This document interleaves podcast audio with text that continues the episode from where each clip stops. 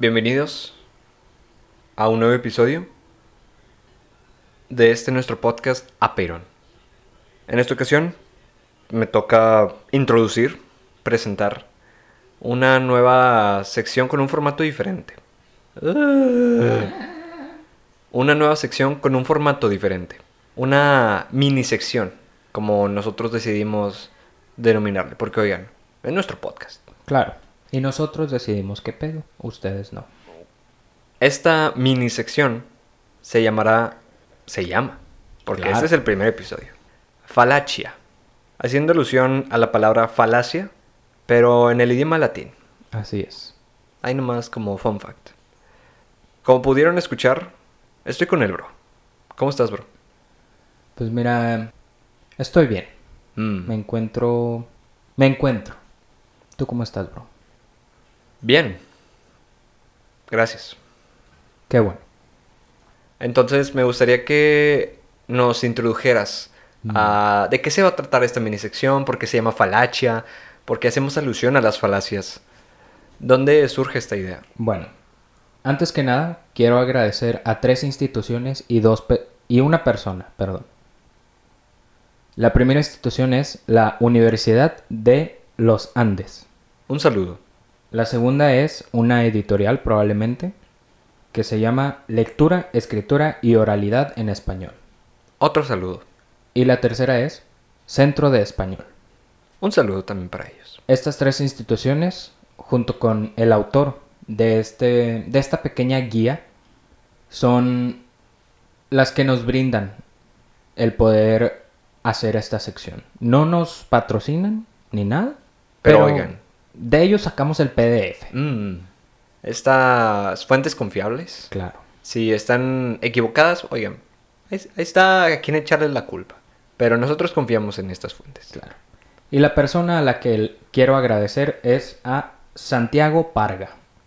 No sé si está vivo o muerto, pero donde quiera que esté, un saludo, gracias. Un saludito. Te la rifaste. Como bien nos comenta en este PDF, en esta guía de falacias argumentativas, como bien nos comenta Santiago Parga, en la primera sección de esta guía titulada Resumen. Abro cita. Esta guía presenta definiciones, ejemplos y explicaciones de los diferentes tipos de falacias argumentativas. Las falacias debilitan la validez de los textos. Esta guía le permitirá evitarlas en sus propios textos y conocerlos en textos ajenos. Luego, cierro cita, perdón. Luego nos brinda una definición de una falacia argumentativa. Una falacia argumentativa, nos dice Santiago, es una afirmación que parece ser válida, pero no lo es. Se diferencia de un error lógico común porque la falacia oculta, intencionalmente o no, su invalidez. Es decir, lo que no es válido en un argumento, pero que no notamos, es una falacia argumentativa. A continuación, brinda los tipos de falacias. La primera falacia que vamos a analizar y probablemente dar ejemplos en este primer episodio es la de generalización indebida. Así se llama. Procedo a definirla. Toma uno o unos pocos ejemplos como representantes de una colección. Ocurre al generalizar apresuradamente sin tener datos suficientes. Da unos ejemplos. El primero. Chapinero es un barrio muy peligroso porque a mí me atracaron ayer. Este es un argumento y es una e incluye una falacia de generalización indebida. ¿Por qué? Porque solo por un evento, un suceso sucedido a la persona, ya genera el argumento de que toda la colonia es muy peligrosa. Segundo argumento, con falacia, de generalización indebida. Todas las personas que votaron por el no en el plebiscito son intolerantes, porque Uribe y Ordóñez son intolerantes. No sé qué es un plebiscito, pero supongamos que es una votación Supongamos que estamos en las elecciones Mm. gubernamentales. Entonces, todas las personas que votaron por X partido son intolerantes, ya que Uribe y Ordóñez son intolerantes. Se hace la misma falacia, generalización indebida. Solo porque una o dos personas son intolerantes o cagan mucho o lo que sea, se generaliza indebidamente y se argumenta que todo lo demás es así. Procedo a cerrar con lo siguiente. El autor de este ejemplo generaliza las cualidades de dos proponentes, del no, Uribe y Ordóñez, y las aplica a todos los proponentes del no. Puede que ellos dos en efecto sean intolerantes, pero no por eso todos los que votaron no lo son. Muchas personas tenían argumentos lógicos y válidos para no apoyar los acuerdos de paz. Es decir, un plebiscito puede ser una junta para tratar acuerdos de paz. ¿Qué podemos comentar de esta primer falacia? Claro, es un error generalizar. Y es algo que se hace mucho y Sí. se ve mucho últimamente. Creo que al momento de generalizar es, es difícil porque pues tampoco nos vamos a ir caso por caso. Pueden ser uno o dos casos o pueden ser miles de millones de casos. Por ejemplo, pueden ser millones de casos de pobreza que hay en el mundo. Y analizar uno por uno pues es muy complicado y requiere una investigación de años, incluso puede que décadas. Y los, los contextos sociales y políticos de cada país cambian y pueden cambiar de un año para otro. Entonces, ¿consideras que hay generalizaciones que son debidas? Hay algunas que... Bueno, primero me gustaría hacer la observación de que justo la generalizaci- generalización indebida es muy común. Sí. Entonces me parece un muy buen inicio el hecho de comenzar con esta falacia. Yo supongo que la mayoría de las personas ha cometido esta, esta falacia por lo menos alguna vez en su vida. Claro. Incluso a veces lo hacemos de broma. Generalizamos Sí. en, en forma de broma.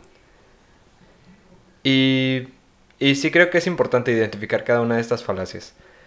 Yo creo que hay algunas que podrían considerarse debidas. Ok. Sí creo que las haya. Y se me ocurrió un ejemplo como el de, digamos, todas las serpientes son peligrosas. Ok. Serpientes, víboras, etcétera, animales similares o de rasgos similares. Y pues no todas las serpientes son peligrosas. O sea, Claro. probablemente hay algunas que son diminutas y parezcan una lombriz y ya no hagan nada Sí. Peligroso, por lo menos al, al cuerpo humano promedio. Pero quizás pueda ser debida ya que, por ejemplo, si yo te digo todas las serpientes son peligrosas y nosotros estamos en un bosque en la noche y, y te topas con una, pues es peligrosa o no es peligrosa. Bueno, pues quizás me convenga pensar que lo es.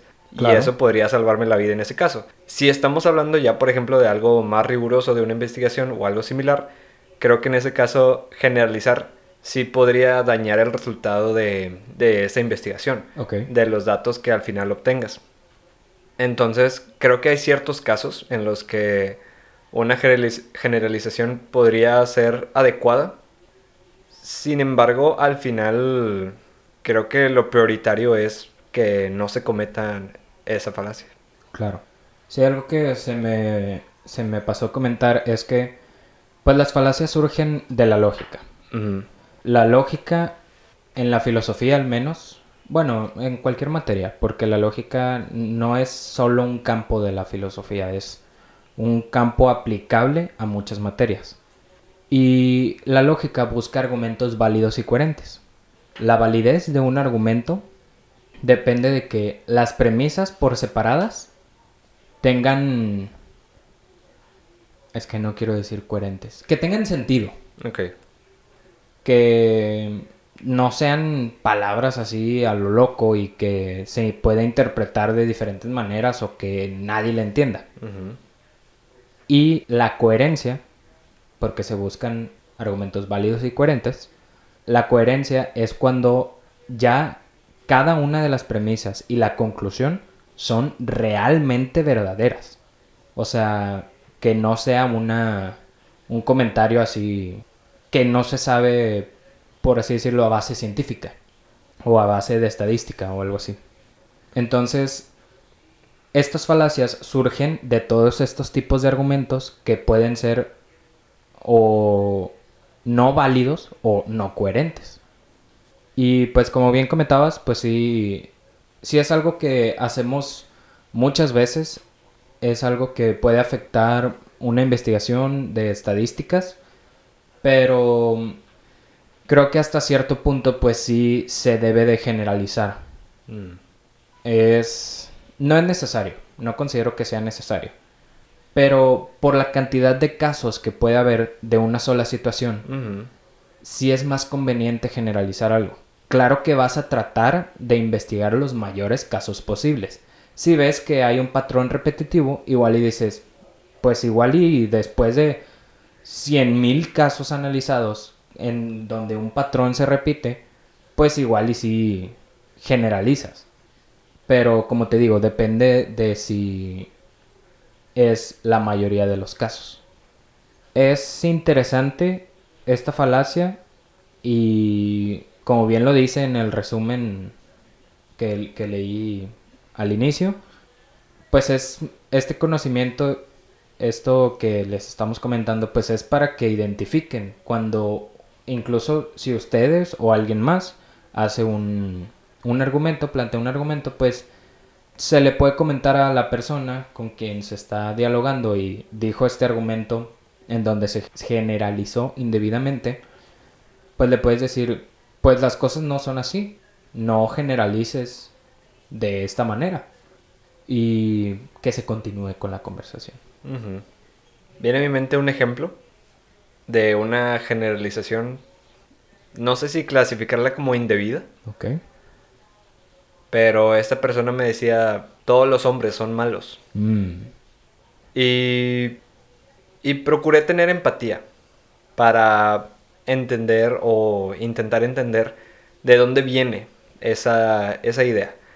Y regularmente lo que se contesta ante tal argumento es no todos los hombres. Claro. O todos los hombres.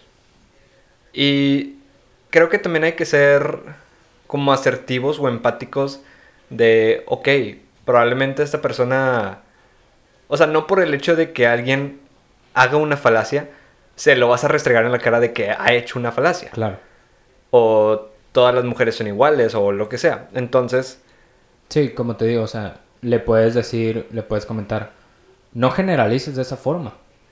Sí, o enfocarte cuál es el problema real. Claro. Porque en lugar de estar hablando, por ejemplo, del problema sistemático de digamos, pues el machismo, o sea, lo relacionado con el machismo, que es muy probablemente la raíz de donde surgió ese comentario, pues no enfoquémonos en, el, en la generalización, sino en el problema real.